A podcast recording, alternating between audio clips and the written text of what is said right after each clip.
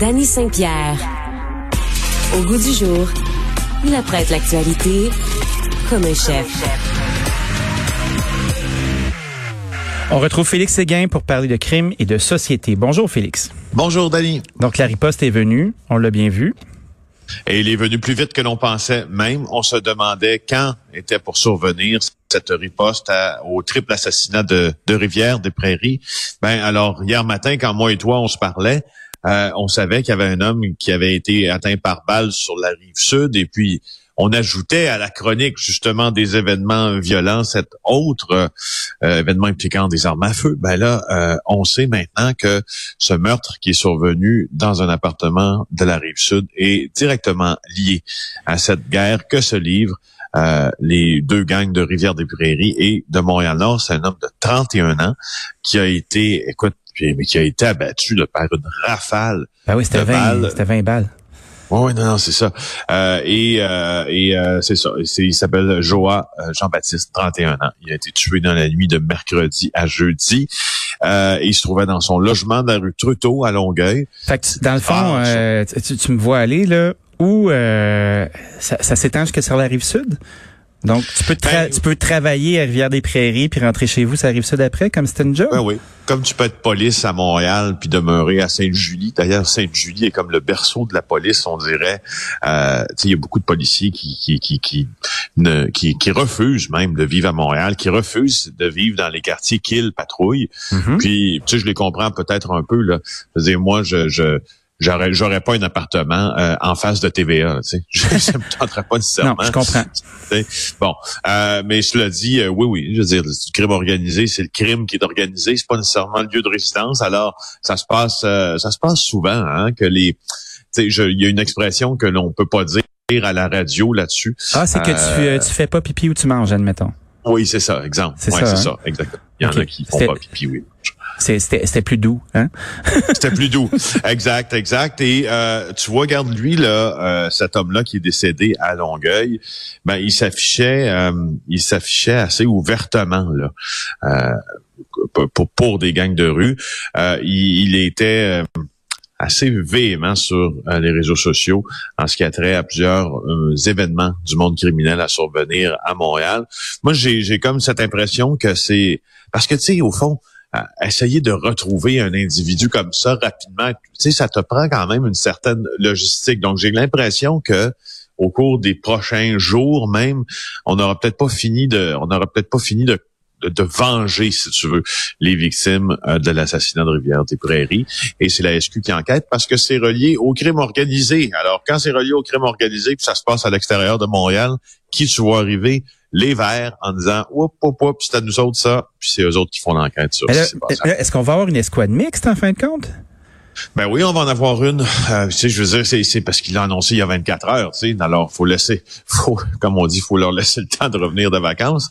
Mais, euh, ben, c'est ça. Tu sais, il y aura une escouade mix. Mais tu sais, moi, ça me fait rire quand c'est annoncé l'été. Ça, tu sais, j'ai fait le tour après ça des corps, des corps de police, tant des sources au SPVM qu'à la SQ, puis même à la GRC. Puis je disais ouais, l'escouade mix, ça, ça vous, qu'est-ce que vous en pensez?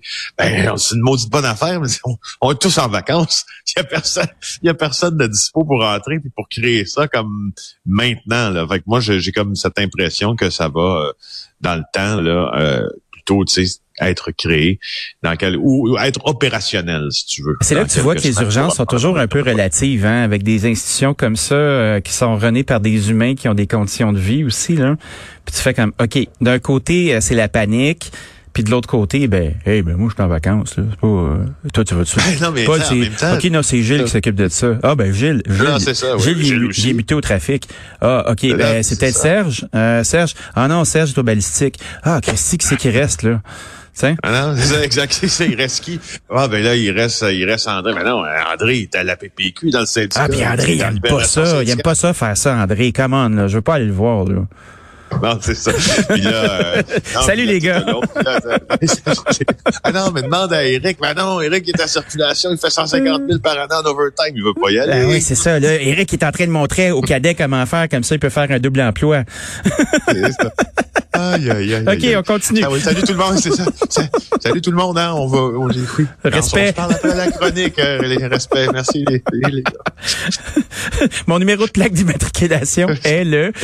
Bon, OK. Québec veut instaurer un passeport vaccinal. Comment tu penses que ça va s'articuler, ça, dans nos vies? Ben, je pense que ça va ça, très bien, en fait. Puis moi, tout ce que je voulais, tout ce que je voulais dire là-dessus, c'est un peu... Euh, c'était un peu euh, inéluctable. L'inéluctable destin du, du, du, passeport vaccinal était de s'appliquer justement quand euh, une certaine partie de la population ou une frange assez petite de la population se sera posée en, en, peu chevalier, puis en chevalier de la liberté, là, comme notre euh, notre beau Kevin là à Saint-Benoît-Labre, là, qui fait son festival en fin de semaine. Ça, c'était pas le Kevin de Bonne Fête Kevin, hein? C'est un autre Kevin, ça. Non, c'est c'est exactement, c'est un autre Kevin. D'ailleurs, je sais Kevin a une très mauvaise réputation. Hein. le nom Kevin, là, là c'est malheureux parce qu'il y a des Kevin de grande qualité aussi. Hein. On devrait pas faire un amalgame comme ça. Moi, je travaille avec un Kevin de grande qualité qui est un caméraman pour l'émission JE, euh, qui est, qui, qui est vraiment un des meilleurs caméramans de nouvelles puis d'affaires publiques à Montréal. Et c'est pour ça que je, je, je, je vous suggère tous de regarder le documentaire je pense que c'est euh, Pierre Pierre-Yves qui a fait un documentaire sur les Kevin. c'est assez rigolo. Tu protèges ton Kev. Tu vois des Kevin, tu vois, tu protèges ton Kev. tu vois des Kevin qui sont là, qui sont, tu sais, ils parlent puis ils disent, ouais, mais c'est parce que tu sais, je, je suis microbiologiste, voilà, puis je, je sauve des vies, mais je m'appelle Kevin, mais c'est pas de ma faute, tu sais. Alors, tout ça, ça pour dire que euh, donc on voyait ça s'en venir. Le passeport vaccinal euh, puis l'application du passeport vaccinal. Moi là, je, pour, pour plein de raisons là, je, je connais beaucoup sur euh, les discussions qui ont eu lieu quant au passeport vaccinal et c'était clair, clair, clair dès le début de la planification de la vaccination qu'on planifiait aussi le fameux le fameux passe vaccinal. Oh, et, euh, ce, et ce passe en question euh, on a débattu aussi bien sûr de sa légalité bien sûr de sa constitutionnalité bien sûr de tout ça en parallèle avec la création de la campagne de vaccination. C'est pas à la légère ce sera pas vous quand vous allez voir sortir les, les, les conditions d'application du passeport vaccinal ce sera pas aléatoire comme critère. On s'inspire, somme toute, des meilleures pratiques. Et c'était à venir avec la fin, si tu veux, de la vaccination de masse. Puis quand il restera, c'est ce qui arrive là, juste ceux qui ne veulent pas trop se faire vacciner, euh, qui, qui, qui, sont en cause. C'était très clair. Il y avait deux écoles de pensée au cabinet euh, du ministre euh, Christian Dubé quand au début de la vaccination, on tentait d'avoir une zone d'influence sur les gens qui étaient indécis. Hein, des gens qui, tu sais, ça se peut être indécis puis verser un peu dans certaines euh, idées, soit conspirationnistes ou soit fausses, euh, sur la vaccination, entre autres. Là, ce qu'on s'est dit au ministère de la Santé, c'est ça. Ça vaut la peine que les communications gouvernementales, si tu veux, s'adressent à eux, puis défassent le mythe euh, d'un mauvais vaccin, puis d'un vaccin qui peut causer X ou Y dans une forte proportion.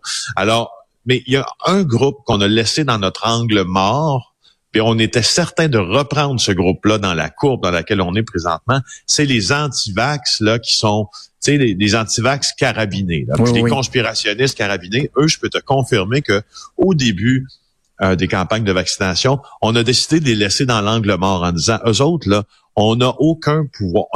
On pourra bien leur dire ce qu'on veut, on n'a aucun pouvoir d'influence, puis en plus, on n'a pas de pouvoir coercitif là-dessus. Alors, concentrons-nous sur ceux qu'on peut convaincre. Tout à fait, c'est logique. C'est logique. Et justement, le, le passeport vaccinal, ce qui vient faire, euh, c'est un peu s'adresser à ceux qui croyaient qu'ils avaient une énorme liberté de choix et que leur liberté de choix pouvait venir sans aucune conséquence. Alors la conséquence, c'est le passeport vaccinal.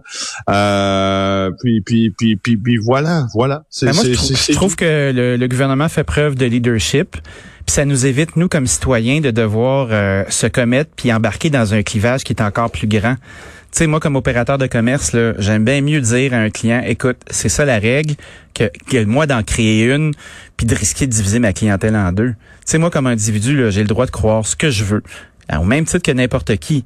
Mais rendu là, quand moi, comme citoyen corporatif, euh, je dois prendre des décisions, j'aime ça être épaulé euh, par mon gouvernement. C'est important. C'est pas moi qui les fais, les lois. Là. C'est ça, tu l'as déjà dit pour, pour les, les gens d'entreprise, les gens qui ont une entreprise aussi qui, ben, je pense facilement à tes entreprises de ben restauration parce que là, c'est, disons, le B à bas du contact avec le public. Ça doit être assez utile de pas avoir à appliquer toi-même un, règlement flou, puis en avoir un déjà, qui est dicté par le gouvernement, ça t'évite de te placer entre entre l'arbre et l'écorce. Je, je, je, je, je, comprends tout à fait, mais en même temps, ça, ça évite bien des choses aussi. Ça peut éviter à terme des fermetures. Je suis pas sûr que s'il ben y a une éclosion, exemple, tu sais, dans un exemple dans un restaurant, malgré que ce soit pas, ce soit même pas arrivé, je pense. Ce n'est pas arrivé. Bon, tu vois, euh, que, que, que, le propriétaire pourrait en, en, subir les conséquences, puis être surveillé un peu plus par la suite. Mais de toute façon, c'est très hypothétique. J'ai l'impression qu'au resto, c'est pas très dangereux. Mais non, c'est pas très dangereux. Dis-moi, il y a beaucoup de gens qui, euh, qui allèguent que, ça va être facile de frauder ou de se procurer des faux passes, puis tout ça. Qu'est-ce que tu penses de ça? Ben moi, je pense que oui. Euh, on a déjà vu que le en fait, on a déjà vu que le, fameux code, le code à barre, là, euh, le code QR, en fait, là, que, que l'on a déjà, là, pour ceux qui ont été vaccinés deux fois. Moi, je m'en suis servi pour aller dans les aéroports pour me rendre en Haïti, exemple. Oui. On a, on a vu que ce code-là était facile. On pouvait facilement euh, trouver des informations personnelles qui se rattachaient à ce code-là. Par contre, on dit que pour la falsification d'un code QR, ça va être plus difficile. Moi, euh, tout ce que j'espère, c'est que nos informations personnelles soient protégées.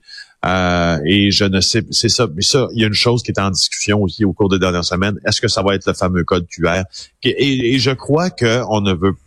En fait, mais les indications sont à l'effet qu'on ne veut pas en arriver avec un passeport vaccinal qui est, si tu veux, qui a trop physiquement l'air d'un document de voyage ou d'un document, tu sais, pour pas faire une ségrégation quand même trop, trop importante entre les chevaliers de la liberté et ceux qui ont décidé de se faire vacciner. Alors, je sais pas qu'est-ce que ça va, je sais pas qu'est-ce que ça va donner, mais je viens de voir. OK, on regarde ça avec grande attention. Félix, je te souhaite un beau week-end. On se retrouve la semaine prochaine. Salut. Au revoir. Ah ouais, Kevin, continue comme ça.